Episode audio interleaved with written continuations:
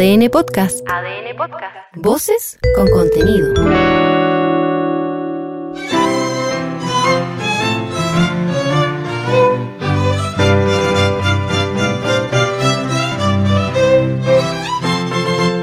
En este podcast escucharás íntegro el texto propuesto por el Consejo Constitucional y el Comité de Expertos para ser sometido a votación ciudadana en diciembre próximo.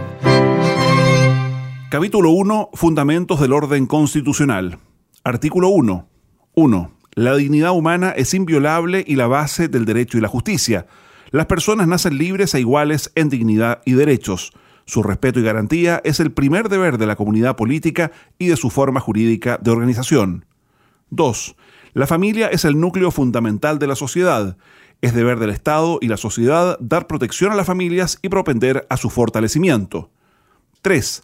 El Estado de Chile es social y democrático de derecho, que reconoce derechos y libertades fundamentales, deberes constitucionales y promueve el desarrollo progresivo de los derechos sociales con sujeción al principio de responsabilidad fiscal y a través de instituciones estatales y privadas. 4. Las agrupaciones que libremente surjan entre las personas gozarán de la adecuada autonomía para cumplir sus fines específicos que no sean contrarios a la Constitución. El Estado respetará los efectos de este reconocimiento. 5. El Estado servirá a las personas y a la sociedad y su finalidad es promover el bien común, para lo cual debe crear y contribuir a crear las condiciones sociales que permitan a todos y cada uno de los integrantes de la comunidad nacional su mayor realización espiritual y material posible. 6. El Estado promoverá las condiciones de justicia y solidaridad para que la libertad, derechos e igualdad de las personas se realicen removiendo los obstáculos que lo impidan o dificulten, con pleno respeto a los derechos y garantías que esta Constitución reconoce. Artículo 2. 1. Chile adopta para su gobierno la República Democrática con separación de poderes y régimen presidencial. La soberanía reside en el pueblo de Chile, nación única e indivisible, y se ejerce por este a través de elecciones periódicas, plebiscitos y mecanismos de participación, y también por las autoridades que esta Constitución establece. Ningún sector del pueblo, persona, institución o grupo puede atribuirse su ejercicio. 2. La ley asegurará el acceso equilibrado de mujeres y hombres a las candidaturas a cargos de elección popular, así como su participación en condiciones de igualdad en los distintos ámbitos de la vida nacional. El Estado garantizará el ejercicio de la participación política de las mujeres. Artículo 3. 1. La Constitución, en tanto norma suprema del ordenamiento jurídico, reconoce como límite al ejercicio de la soberanía el respeto de los derechos esenciales que emanan de la naturaleza humana, reconocidos por esta Constitución, así como por los tratados internacionales ratificados por Chile y que se encuentren vigentes. Es deber de los órganos del Estado respetar y promover tales derechos. 2 las normas de derecho interno deberán interpretarse de forma compatible con la Constitución y considerando las disposiciones referidas a derechos y libertades de los tratados de derechos humanos ratificados por Chile y que se encuentren vigentes. Se distinguirán las disposiciones de dichos tratados de otros instrumentos internacionales que puedan asistir a los estados en su comprensión y aplicación, pero que no tienen carácter jurídicamente vinculante. 3 la ley determinará la forma y el procedimiento para dar cumplimiento a las sentencias dictadas por tribunales internacionales cuya jurisdicción Chile ha reconocido y a los acuerdos o soluciones alternativas de controversias. Artículo 4. 1. El Estado de Chile es unitario y descentralizado. Promoverá el desarrollo nacional, regional y local, asegurando la coordinación entre los distintos niveles la administración del Estado será funcional y territorialmente descentralizada o desconcentrada en su caso. 2. Los gobiernos regionales y comunales serán autónomos para la gestión de sus asuntos en el ejercicio de las competencias en la forma que determina la Constitución y la ley. La ley promoverá el fortalecimiento de la descentralización del país y el desarrollo equitativo y solidario entre las regiones, provincias y comunas que integran el territorio nacional, con especial atención a territorios especiales estratégicos para el desarrollo del país. Artículo 5. 1. La Constitución reconoce a los pueblos indígenas como parte de la nación chilena que es una e indivisible el Estado respetará y promoverá sus derechos individuales y colectivos garantizados por esta Constitución, las leyes y los tratados internacionales ratificados por Chile y que se encuentren vigentes. 2. el Estado reconoce la interculturalidad como un valor de la diversidad étnica y cultural del país y promueve el diálogo intercultural en condiciones de igualdad y respeto recíprocos. En el ejercicio de las funciones públicas se debe garantizar el reconocimiento y la comprensión de dicha diversidad étnica y cultural. Artículo 6. 1. Los órganos del Estado deben someter su acción a la Constitución y a las normas dictadas conforme a ella y garantizar el orden institucional de la República. 2. Los preceptos de esta Constitución obligan tanto a los titulares o integrantes de dichos órganos como a toda persona, institución o grupo. 3. La infracción a esta norma generará las responsabilidades y sanciones que determina la ley. Artículo 7. 1. Los órganos del Estado actúan válidamente previa investidura regular de sus integrantes dentro de la competencia y en la forma que prescriba la ley.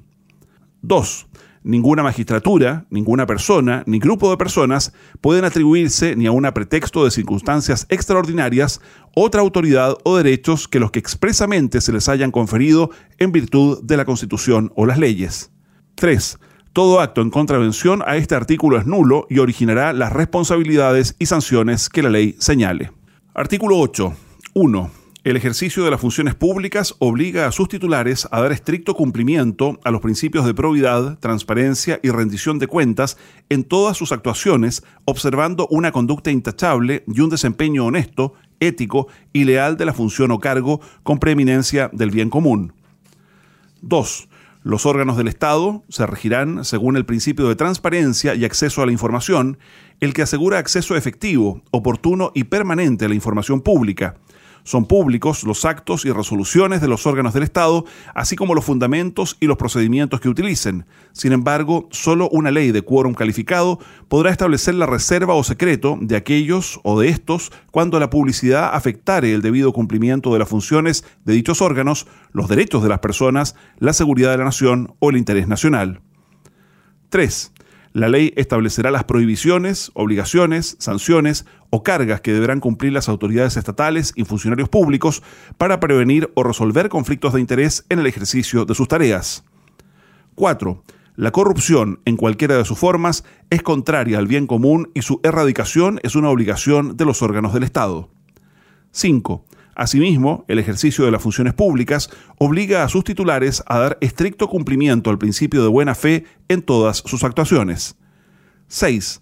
La ley creará una agencia nacional contra la corrupción que coordinará la labor de las entidades estatales con competencia en materias de probidad o integridad pública, transparencia y rendición de cuentas y promoverá acciones de prevención en dichos ámbitos, una ley institucional determinará la composición, organización y demás funciones y atribuciones de esta agencia.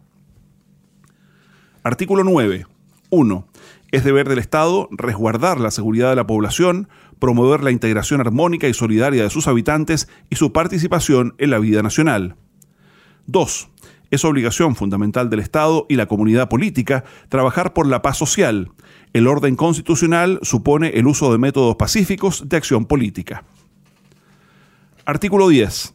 Es deber del Estado la protección del medio ambiente, velando por el cuidado y conservación de la naturaleza, su biodiversidad y promoviendo la sustentabilidad y el desarrollo.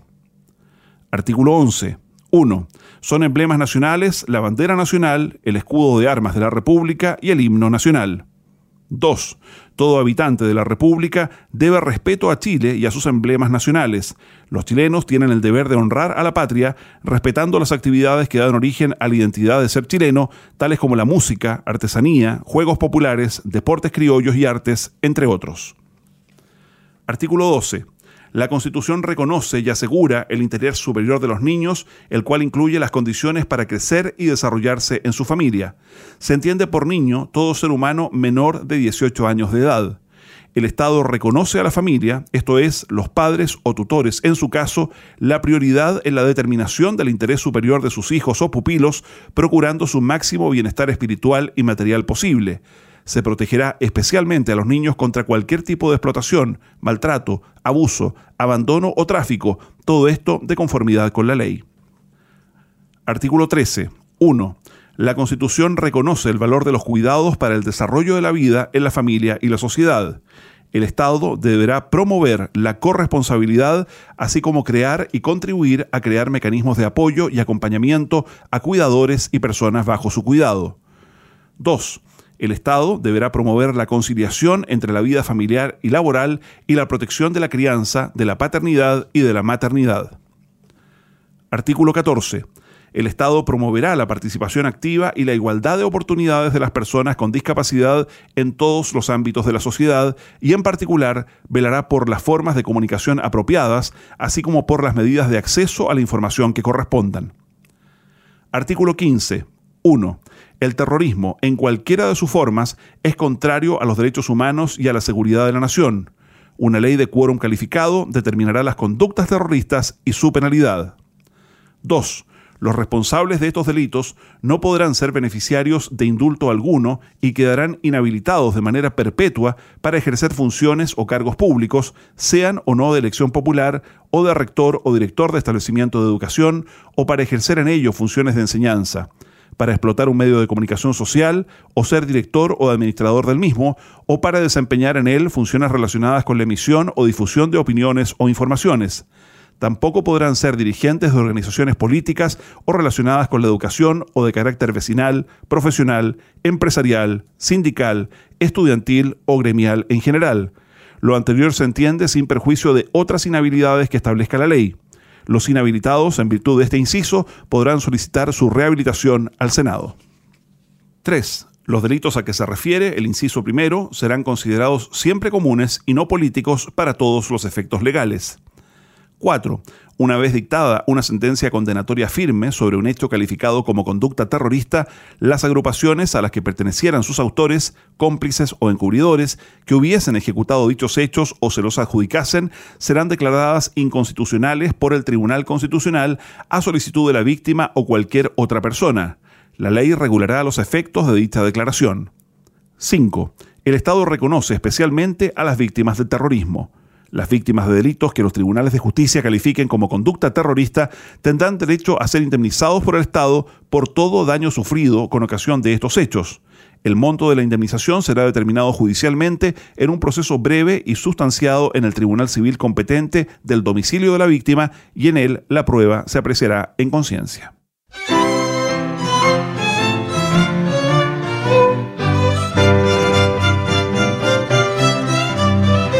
Escucha y comparte el contenido íntegro de la propuesta de nueva constitución desde adn.cl, sección podcast, en podiumpodcast.com o en tu plataforma digital favorita.